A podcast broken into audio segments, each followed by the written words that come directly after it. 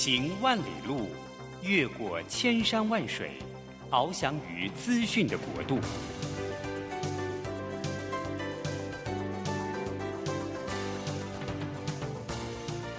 以全方位的视野，飞向更高更远的目标。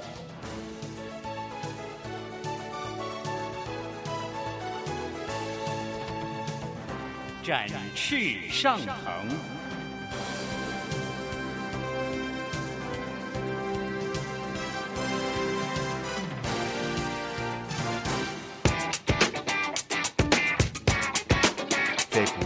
变的时代中，让我们学习用新思维、新眼光，掌握新趋势，给自己一个看得见的未来。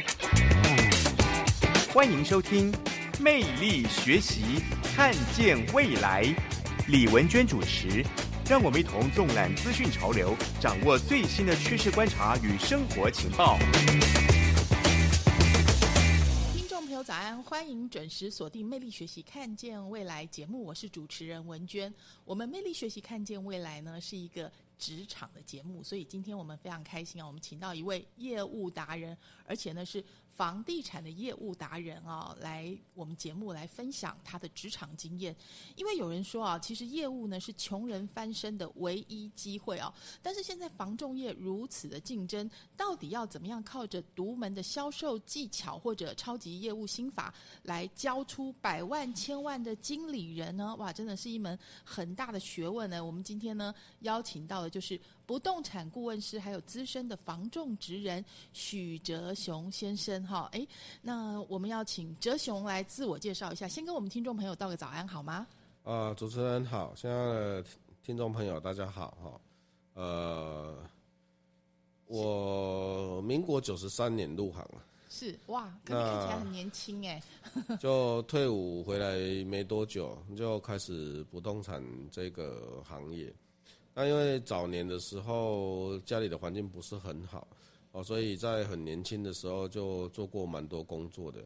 我，之前有在牛排馆端餐盘，那也有在那个花店，一开始是送花，那后来可能里面师傅觉得我还蛮勤劳的吧，就开始教我包装话术，那所以也卖过花一段时间。那因为我是当一年十个月的兵哦，刚退伍回来的时候，其实不知道要做什么，有一点茫然，因为已经在军营里面将近两年的时间了。那回到职场上的时候，我首先是到牛排馆，因为那时候我其实已经会煎牛排了，哦，那已经会煎牛排了。那因为在上班的过程当中，有一次假日的时候啊，可能自己忙要着急，就伸手去抓铁板，那很刺激，整只手就长水泡了。哇！啊，所以后来我就休息。那休息的过程当中，因为从头到尾老板也没有来特别慰问过，他只一直问我说我什么时候可以回去上班。我就觉得说，我真的要再过这样子的一个日子嘛？觉得这样日子好像很没有未来。那其实我在还没有退伍的之前，大概一两个月，我就已经在那个花店，哈，我是现在先回到花店工作。那那时候就是去面试，在台中画室啊，面试完，老板就叫我去上班啊。他也体谅我说，因为还没退伍，所以还要跑回去那个军营里面，啊，那就在那边做了一段时间。但是做了一段时间之后，发现哎，我来做的事情跟我当初面试要做的事好像都不太一样，啊，因为我本身就包装花艺那些东西，我其实都是会的。所以我当初应征的部分就是以花艺设计师的这个部分，专职在那个包装，啊，但是到后来我在现场那边就是，这搬货的时间比我在包花束的时间还要长。啊，所以感觉是个体力活儿，对不对？对，就变成体力活。那体力活还没有什么关系，但是因为老板那时候答应给的薪水没有到，哦，对，那工作内容又跟我当初应征又不太一样，后来那边也没有做了。是，对，那后来思来想去，就觉得说，都男生嘛，就是退伍了回来，应该要做一点稳定一点的工作，不能再这样一直下去了。那后来想来想去，我对销售的部分还蛮有兴趣的，就选择了不动产的这个区块，就开始误入歧途这样。是，其实因为我们刚刚看到哲雄，其实因为你的外表比实际年龄还要再更轻一点呢。因为今天听众朋友没有看见哦，就是他穿着一件那个棒球外套哈，然后这个呃应该算是寸头，对不对？所以看起来很年轻哎。那就是你这样子的外表，你觉得做业务是不是强项啊？嗯，其实我刚做业务的时候，其实是比较吃亏的，因为我这人不讲话，坐在那边其实看起来是比较凶的。对，那一开始的时候，那个朋友也会开玩笑说，你看起来不像卖房子，比较像那个讨债集团，因为我们都要穿那个衬衫嘛，啊西装裤，然后再加上我刚退伍当业务的时候啊，我其实都是理平头，嗯，啊其实也没为什么，就是好整理。就说实在的，因为要做业务，就是要骑着摩托车到处跑啊，也是比较热嘛，对不对？尤其我要讲一下您的这个经历跟记录啦，就是因为包括哈，就是从一八年、一九年、二零年、二一年哦，就是每一年呢都拿到这个。厉害的这个经济的奖哦，就是一八年是驻商的全中区冠军店哈，然后一九年是这个金中奖二十届最佳经济业，然后这个二零年呢就台中市不动产的优良经济业，然后二一年哈就是包括这个中区的年度业绩第三名哈，二一年呢是 Top 精英店奖第三名。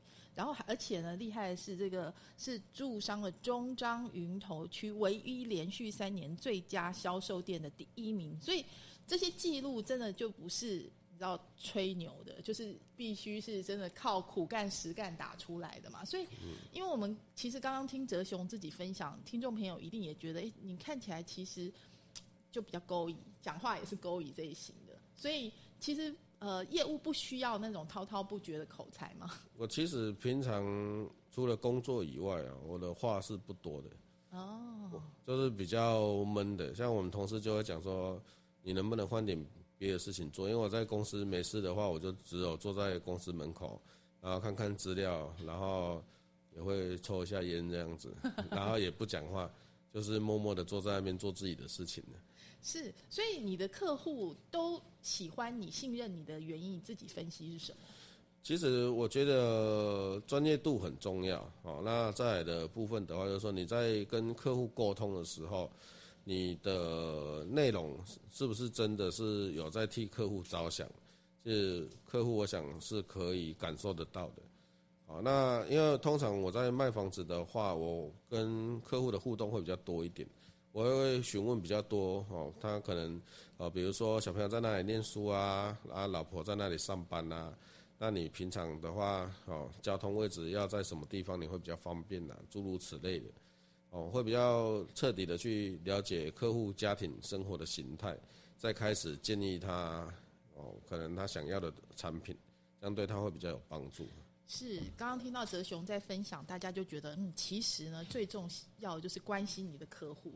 你的重心就是你的客户，所以其实你们不需要讲很多话，你反而很想要了解他要什么，这个是最重心的一部分。其实换位思考最根本的就是在推己及人上面嘛。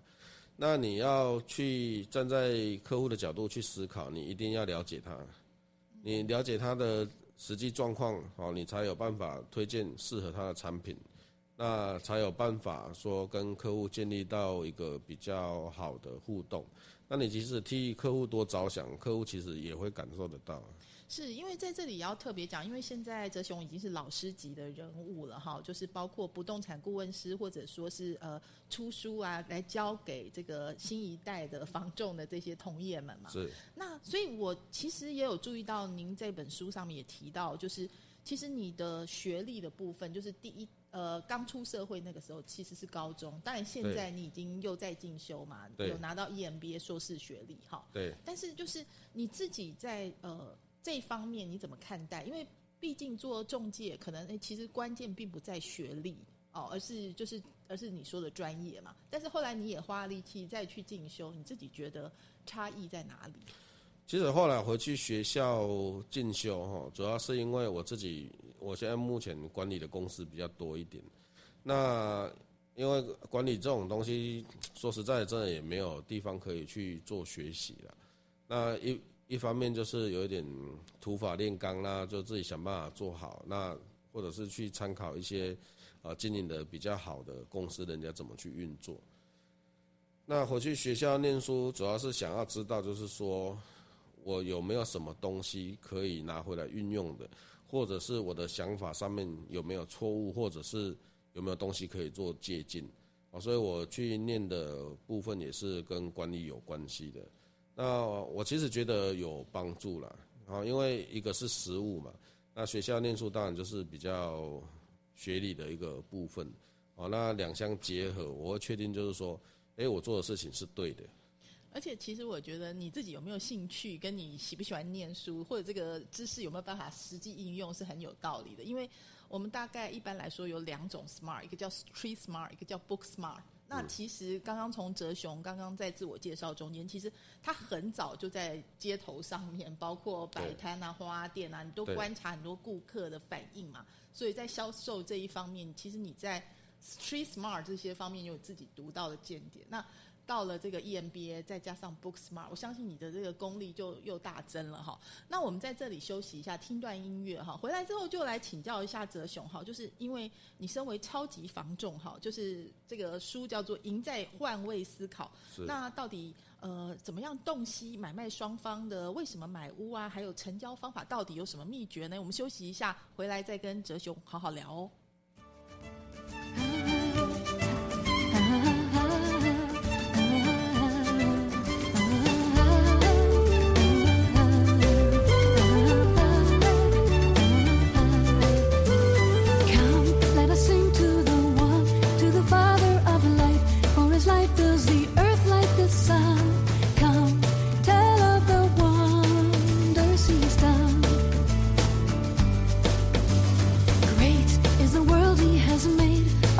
mysteries untold is as measureless.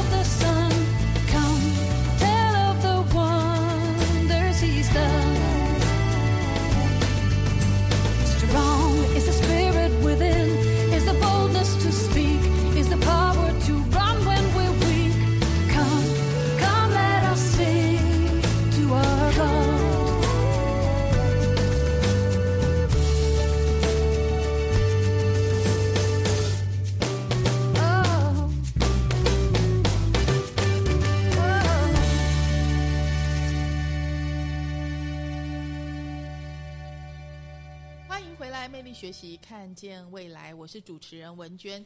今天呢，我们邀请到的是一位超级防重的代表啊。同时呢，呃，许哲雄他其实最近出的这本书，他有一个最重要的标题叫做“赢在换位思考”。你要不要聊一下哈？就是为什么是“换位思考”这四个字，你会觉得最重要？呃，我认为哈，生意它应该是可以。持续的，啊，那我自己本身也很不喜欢说有一些呃工作，它有一点类似像杀鸡取卵这种事情，是我所不取的。那要帮你的客户做好的服务，让你的客户啊，他可能亲朋好友都愿意介绍回来跟你买房子，甚至他下屋下次的呃买屋或者是卖屋，他都愿意来找你。我觉得在换位思考的这个部分，哈是非常重要的。哦，那像我也有一些呃教育经验是年轻的朋友。哦，那书里面也有写到一个在那个呃成功岭那边的一个职业军人，哦，那其实那都蛮年轻的，二十几岁而已，他也是透过别人的介绍，然后辗转认识我，然后来找我的时候，我就根据他的收入还有他每个月要缴的贷款。那去建议他，因为他那时候本来是想要买新房子，那我后来看了一下他的收入，其实这样缴起来我觉得太累了。虽然职业军人的待遇算是不错的了，那我后来就建议他买了一个中古屋，是三房的，就是市场上接受度最高的那种产品。那他虽然房子不是很新，哦，但是他使用上来讲会也没有什么问题。那那个年轻人买的时候也很开心，他在里面住了大概四五年，哦，四五年后来换房子，他现在后来有买新房子，就把旧的这边卖掉。那他除了住的这段时间等于是住不用钱的以外，他还多，因为这个房子还多获利了大概两百多万呢。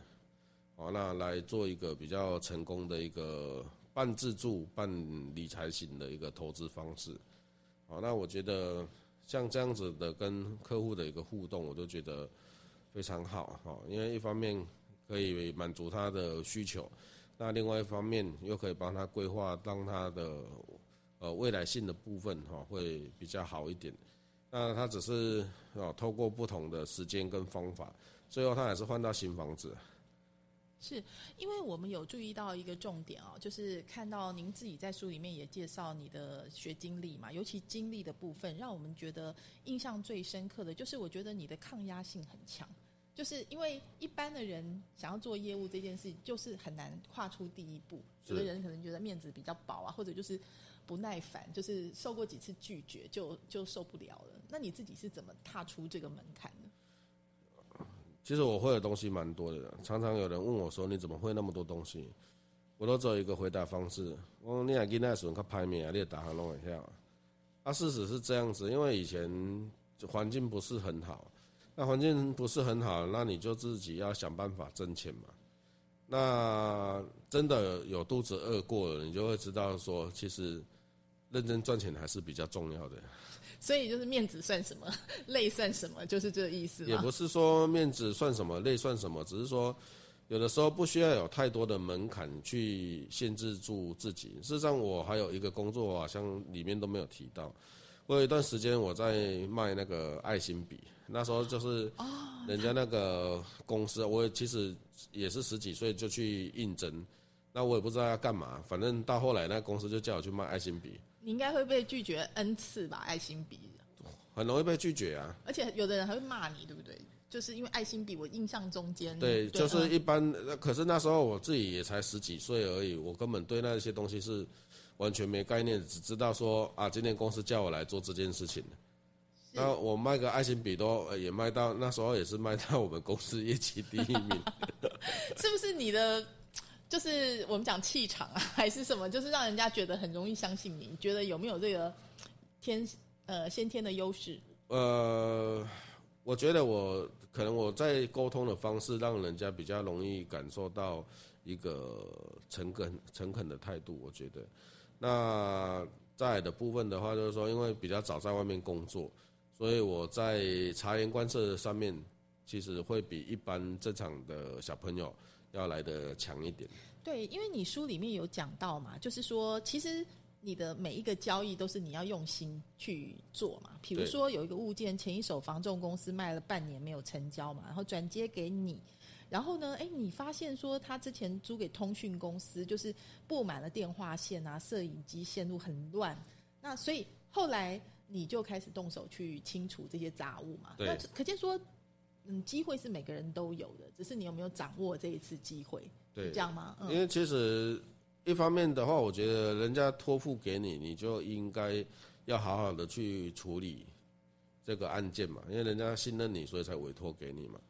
那在另外一个部分就是说，你就明知道这个屋况整理好跟没有整理好，那可能对客户的接受度会完全不一样。那应该要负起责任来把人家清理干净嘛。可是之前的也也。有接到这个案子的房仲就不会这样做，为什么？他可能不知道是案件多还是懒得打扫吧。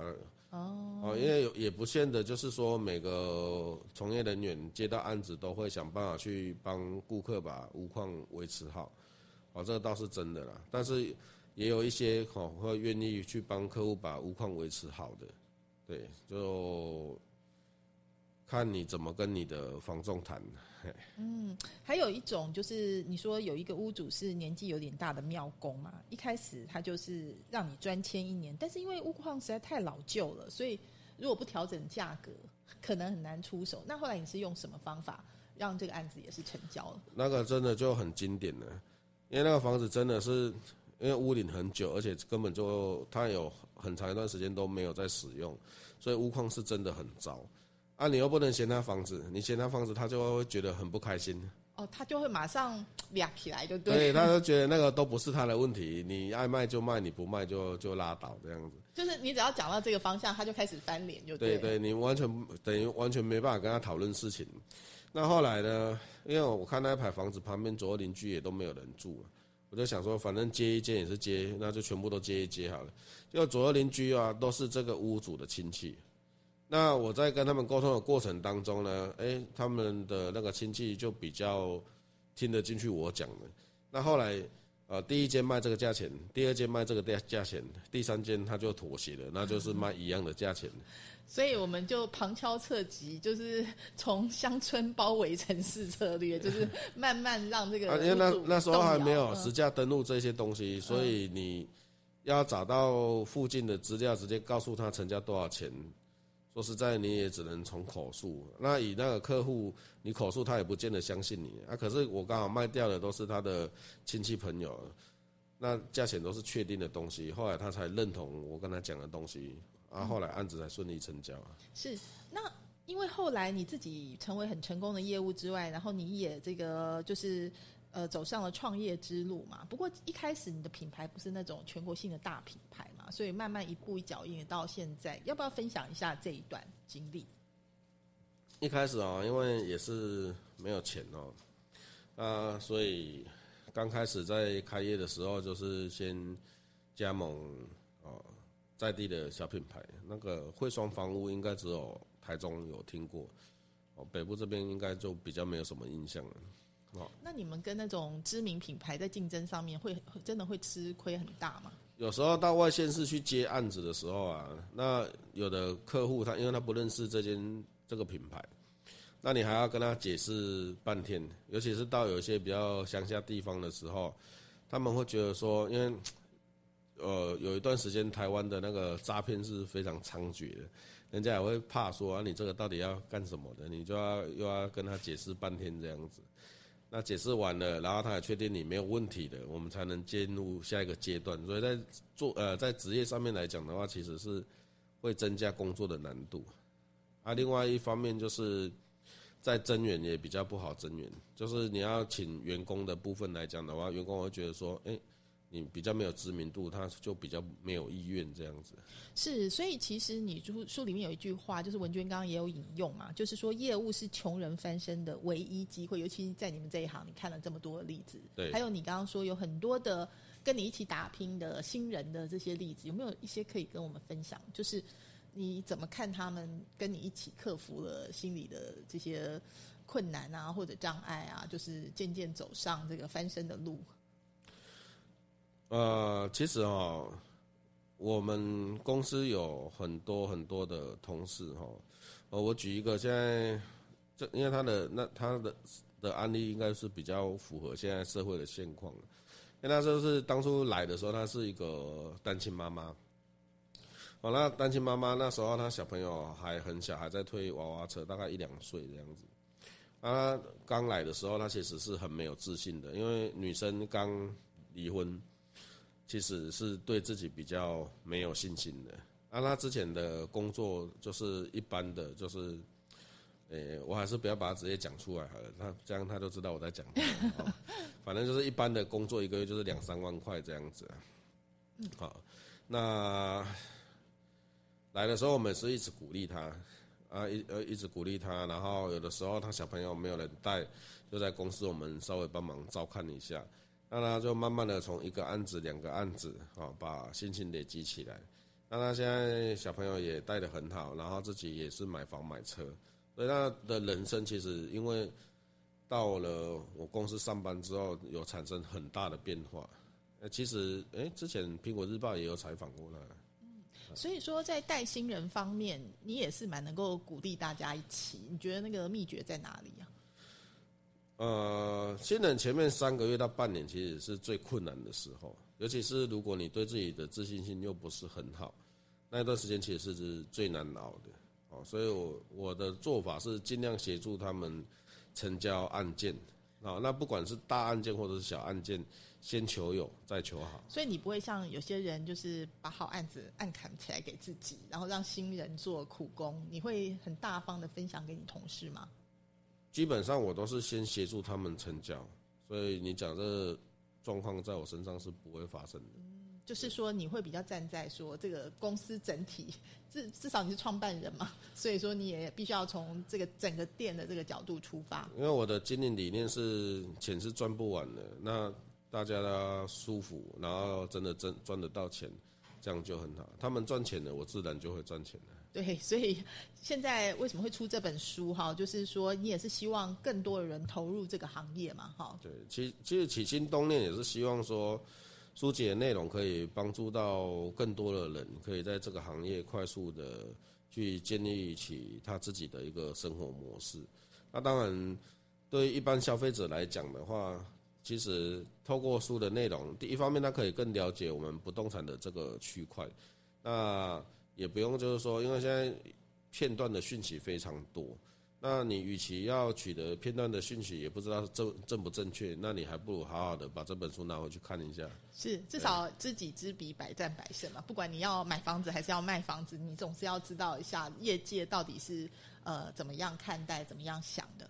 我们在这里休息一下哈。听段音乐回来之后呢，文娟就要请教一下哲雄哈，就是说，到底不管我是买方或者我是卖方哈，我现在到底要注意哪些点？尤其最近这个哇，经济来个大风吹哈，就是利率又在走升哈，到底影响会如何呢？我们休息一下，再跟哲雄好好聊哦。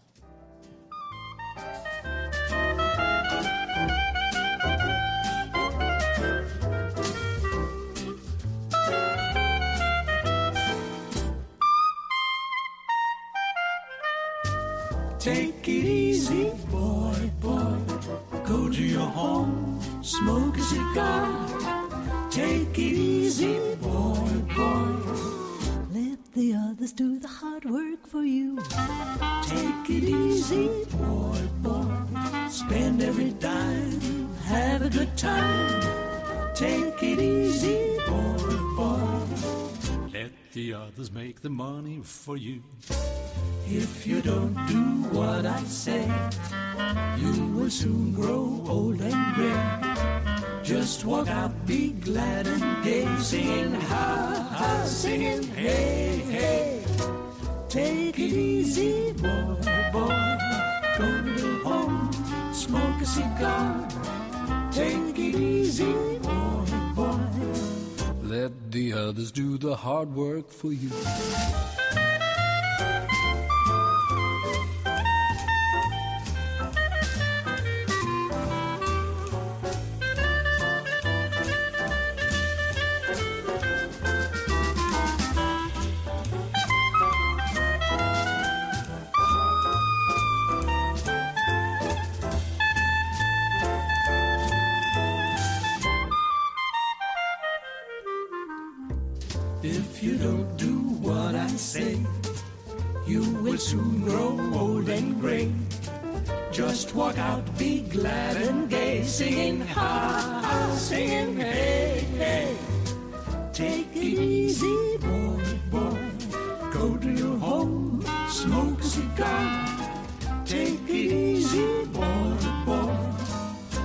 The others do the hard work for you.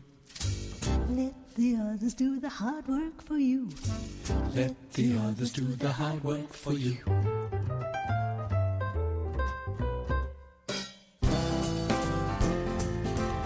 台北 FM 九零点九，佳音广播电台；桃园 FM 一零四点三，Go Go Radio；宜兰 FM 九零点三，Love Radio。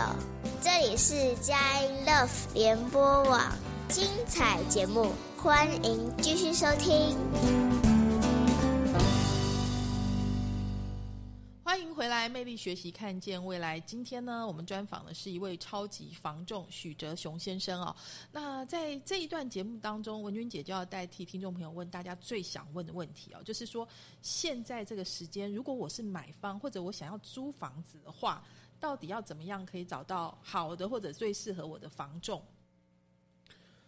呃，这有分两个部分呢，哈，就是说，如果租房子的部分来讲的话，哈，因为其实政府有很多的租金补贴的一个部分，哦，那在找寻房仲的过程当中，事实上可以试着去询问一下这个部分，因为那个是属于消费者的权益，哦，那当然有一些屋主他可能不太愿意让人家申报的，那我们当然是找能申报的最好，哦，那因为这我印象中。租金补贴两年下来的话，政府那边可以申请大概将近八万块，好的一个补贴的金额也是不无小补了哈。那再来的话，就是买房子要怎么去找到好的优质的从业人员？我想这个应该是每个消费者都想要知道的。那有几个方式哈，可以简单的让大家来参考。第一个部分哈，我们可以去找寻哈在地的商家，他经营的时间是比较久的。好，那经营时间比较久的话，至少这样的公司它比较爱惜羽毛啊，就自然比较不会弄一些奇奇怪怪的东西出来。啊，那当然，呃，除了经营比较久以外，就要看他有没有正常在营业。啊，如果是那种加工厂啊，里面就是只有固定 A 员工跟 B 员工。他时开时不开的那个经营再久也没有什么参考价值哈，所以这个还是要稍微跟各位讲一下这样子。是因为讲到经营比较久，你自己是两千零四年入行嘛？那个时候应该是 SARS 对不对？而且是九二一地震过后，即将要房地产要复苏。SARS 是九十一年，嗯啊，我是九十三年入行的。是，所以就是后面嘛，对对对。那你那个时候应该。不是太景气，对不对？正要景气要开始恢复的时候。其实我刚从业的那几年，状况其实也都没有很好，那几乎已经是呃最低迷的那那那那几年了，而且是中部的房价是非常非常便宜啊。对，好像那会很辛苦哎，因为你们要成为那个百万经纪人，就意思你要卖非常非常多间房子。对，我记得我那时候做百万经纪人。那一个月好像总共六卖了六七间房子，一个月六七间，对，那真是超人哎，就是不断不断的在像陀螺一样在转哦，然后才硬撑撑到百万经纪人。现在的话，大概卖个一间或者是两间，搞不好百万经纪人就完成了。所以你现在怎么看待现在这个时间点？是如果我是买方的话，你觉得这个时间点怎么看？其实，如果给买方的建议的话，我觉得，如果你真的有需求，这个时间点你应该要勇敢出价。哦，为什么？呃，我这样讲好了，你像比如说像台积电啊，之前到六百多块，然后大家也都是拼命买，对不对？甚至还有一些那个专家告诉你说，那个低于六百哈，眼睛闭上都能买。啊，那今天我记得早上看的时候，好像三百七左右吧。到底后来怎么样，我就不晓得，因为也比较忙。那台湾呢有一个坏习惯，就是追涨不追跌，所以呢，你看它涨，大家都跟着一窝蜂一直买。那不动产，你在你的竞争者很多的情况之下，你要买到便宜的，相对来讲是比较困难。那现在来讲的话，其实不动产它已经慢慢进入到盘整期。那盘整期，你说它要跌多少？基本上盘整期能修正个五到十趴，就已经是很了不起的事情了。要再往下，根本一点机会也没有。那这个时间点，如果你看喜欢的，好勇敢出价，也许会比较容易争取到你想要的价位，也许也可以买到你想要的房子。我认为这个才是一个比较好的进场点。当然，如果自住的话，哈，我建议是这样子。是因为你书里面也有谈到嘛，我相信也有很多人，因为买房子真的是人生大事啊。就是说，因为你一辈子能够买的房子，应该数次数量，除非特别有钱的人之外，也不多啦。尤其那种年轻客户，他可能一辈子就为了这栋房子在怕表一辈子啊。像你说这个呃，有一个年轻客户，他存了一百多万的头期款，想要买一间没有车位的两房嘛，哈，那你就有站在他的立场帮他沟通，所以说是不是可以分享一下这个案子跟他代表的意义？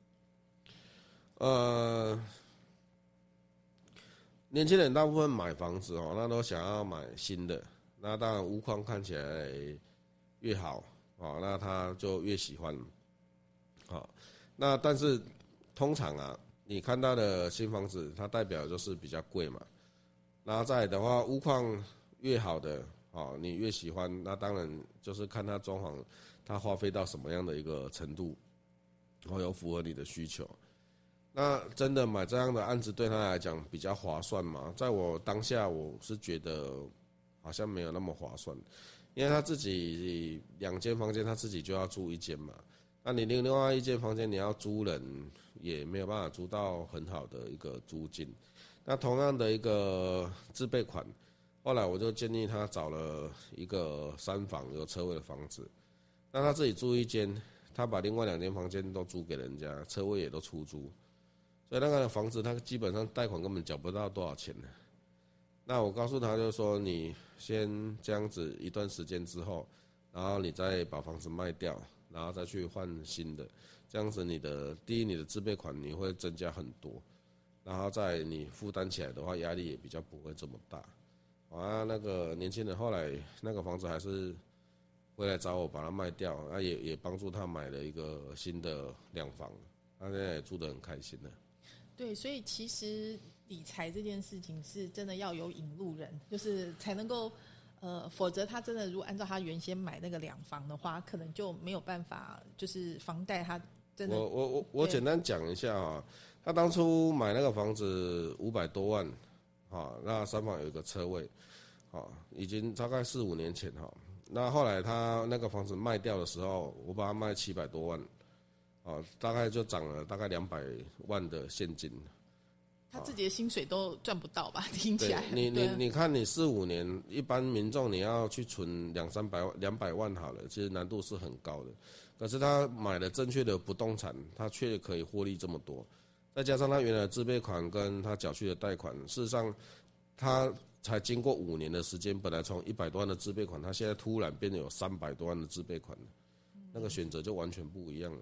对，而且他的车位出租跟另外两个房间都出租，就已经让他的这个房贷就等于帮他交了很多的房贷嘛。所以说，其实对他来讲就是一个很聪明的选择。所以虽然他的主要的薪水可能没有办法就是涨得很快，但是他正确的理财是可以帮助他的财富的累积。没有错，就是说，很多人可能现在年轻人都说啊，我为什么要买房？可是从理财的角度来说，只要你找对了标的，看对了趋势，还是可以勇敢的这个进场。其实很很多人都一直在问说，到底是租房子好还是买房子好？其实我觉得租房子跟买房子的差别就在于，一个你是在消费，另外一个你是在储蓄，所以那个是完全不同概念的。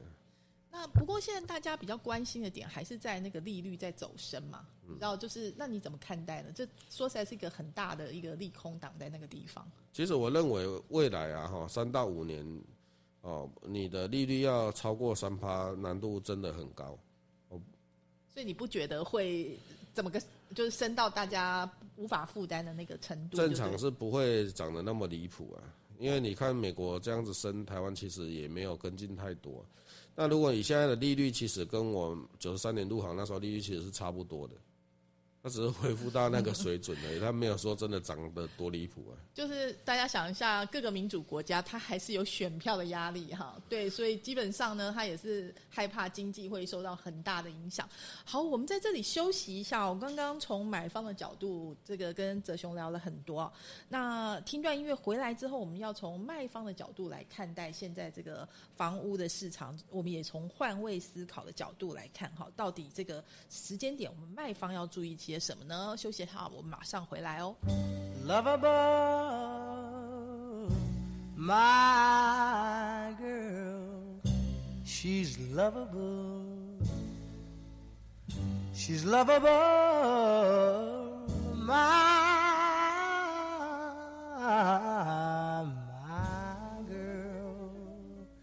She's so lovable. Mm, candy sweet and honey too. There's not another quite, quite as sweet as you. I know, I know, I know, I know I'll always love you. You're so lovable. Oh, I know, I know she's a, yes she is. I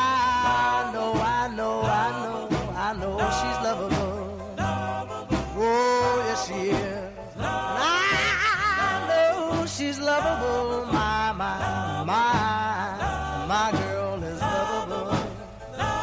Yes, she is. Whoa, love and fascination is her middle name. To my heart, a sensational thrill she brings. Whoa, whoa. I know, I know she's lovable. A, yes she is. I know, I know, I know, I know, I know she's lovable. Oh, yes she is. I know she's lovable, lovable, lovable, lovable, and I know she's lovable. Oh, yes she is. Whoa, she's just an angel a sweet little angel to me. When I'm without her, I know, I know, I know I'm in misery. Whoa, whoa, I love my girl. She's so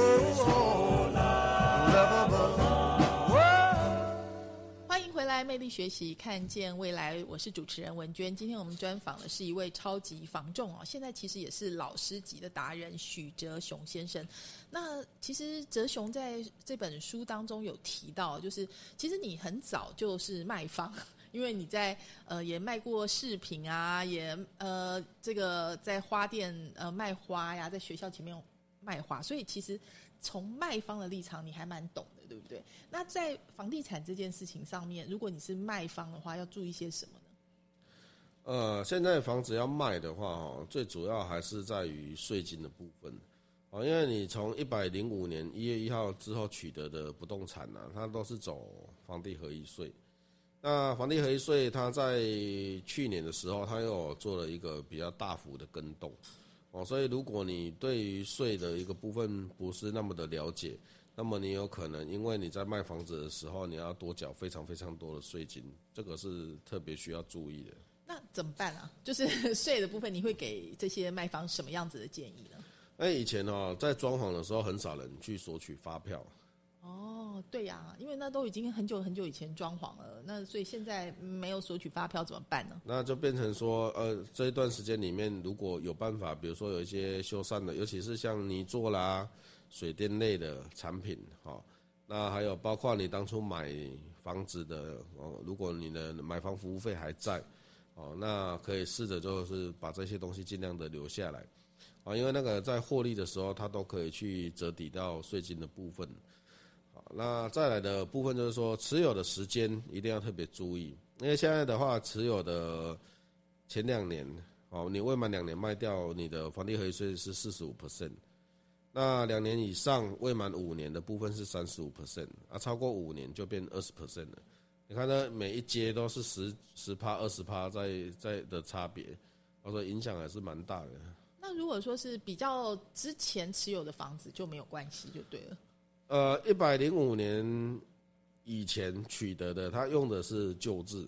哦，那旧制有一个地方要特别注意，就是说，以前赠与没有问题嘛，可是问题是现在走房地合一税，所以如果你赠与的话，你的成本它可能会无限接近于零，它就是以公告限值下去换算。那虽然它是走旧制没有错，但是因为旧制它是合并到综合所得税。啊，简单来讲，比如说你这个房子啊是走旧制，那你卖了一千万，可是你的房子公告限值只有两百万，那、这房子是当初你爸爸给你的嫁妆好了，那你这个卖完之后呢，你就是八百万减掉两百万，你是获利八百万，然后再换算它的呃，所得的集聚吗？没有直接换算所得集聚，是会先换算房地比，房地比完了再换所得的集聚，也是很恐怖。假设你房地比换算完了之后，你这房子是啊，政府认定你啊获利三百万好了，那你这三百万再并到综合所得税，你看是不是很刺激？哇，那真的 就就，而且难怪有人常常讲说，你知道现在呃，可能什么遗赠税的那个比例哈，就是交不起就放弃那个房产的，也有这个例子。其实有很多很多的税金都是百姓不懂，那也不知道怎么去处理，那这就很麻烦了。那针对这样子的客户，你们会给他什么建议呢？呃，我通常都会看他持有的时间呐、然后再来就是说，看要用什么样的报税方式哈，可以帮助他把那个税金能省哦，尽量把它节省下来。像像什么方式？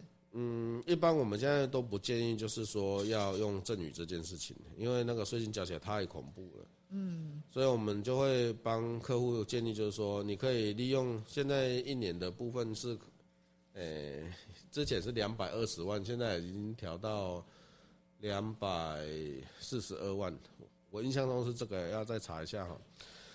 每年有这样的一个金额的部分的话，它是不用去课到赠与税的部分，那就是你一年挑给小朋友一点点。就说你不要赠予整个房子，你就是分年分年的赠予。啊、没有，我讲的是钱的部分。钱现在房子真的一律都不建议用赠与。对我我的意思说，如果你要给他房子，不如就是分年给他赠与那个金额，这样子对免税会比较好一对，那后面再让小朋友用他自己的名字去买房子，这样子就没有赠与的问题了。是，所以其实因为很多人就是忙着工作，他并没有去思考这些资产的分配啦。那所以为什么我们讲，其实现在这个超级房仲，呃，专业的部分还是非常重要的。所以为什么说这个哲雄出书哈，就是关于这些税啊，或者很多很多的特别的这些事情，真的要呃。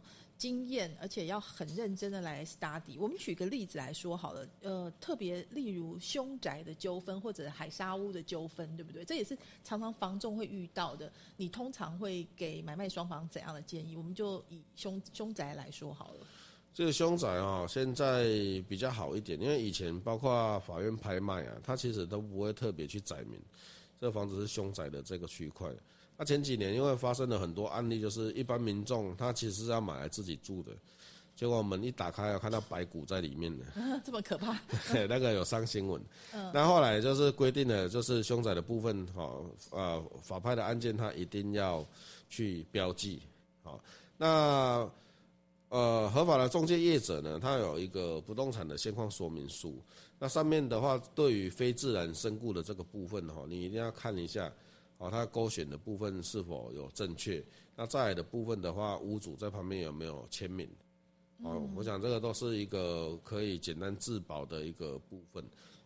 哦，那再来当然就是可能要稍微关心一下社区，问一下邻居啊，哦，这个其实自己也可以稍微了解一下。不过现在其实凶宅的定义还蛮难界定的。比如我举例子来讲，坠楼的情形，有人跑到顶楼去坠楼啊，是就是有的是诶、房客，你知道，就是就是成交之后啊什么之类，这个说实在还有很多官司都在进行中嘛。对那你们从这个交易的实力来说的话，通常会提醒买卖双方呃注意些什么？呃我要先强调哈，因为那个是属于法官的工作，所以我也不能讲太太离谱哈。但是在实物上面有一些案例是这样子哈，如果你是从呃你的房子的阳台跳出去，那这一间是凶宅，啊，这个应该是没有争议的哈。嗯。但是如果像刚刚主持人讲的，他跑到顶楼再下来，那这个房子可能就不是凶宅喽。对，所以他就不会有登记啊，就就不会有揭露啊。对啊，但是这个东西如果上法院之后怎么判，这个又是两说，因为有的有案例是判是凶宅，有的案例是判不是凶宅，这个就是属于法官的工作了。所以我只能跟你讲说，实物上只要在房子主体本身发生的，啊，就是你在房子不管你是烤肉也好啦，或者是喜欢当空中飞人也好啦。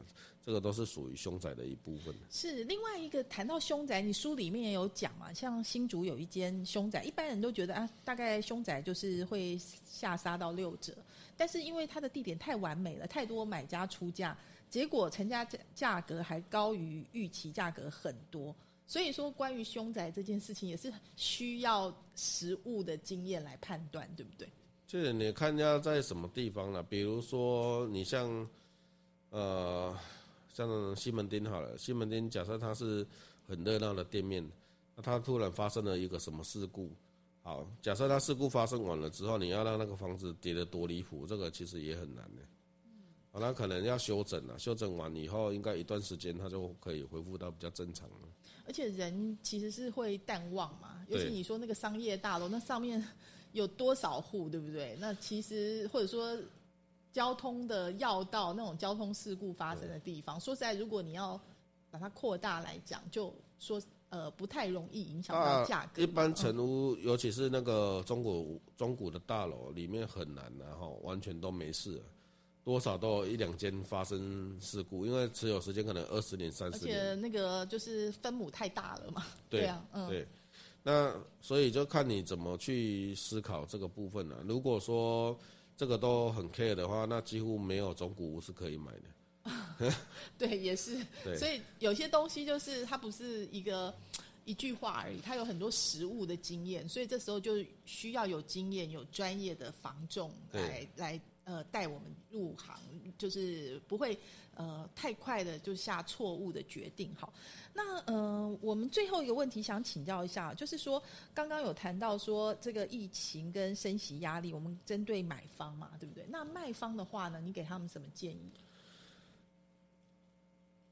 其实啊，升息压力的部分，卖方如果你的持有的不动产哈，在合理的范围里面，哦，应该是都还好。但是如果持有太多，我还是建议就是说。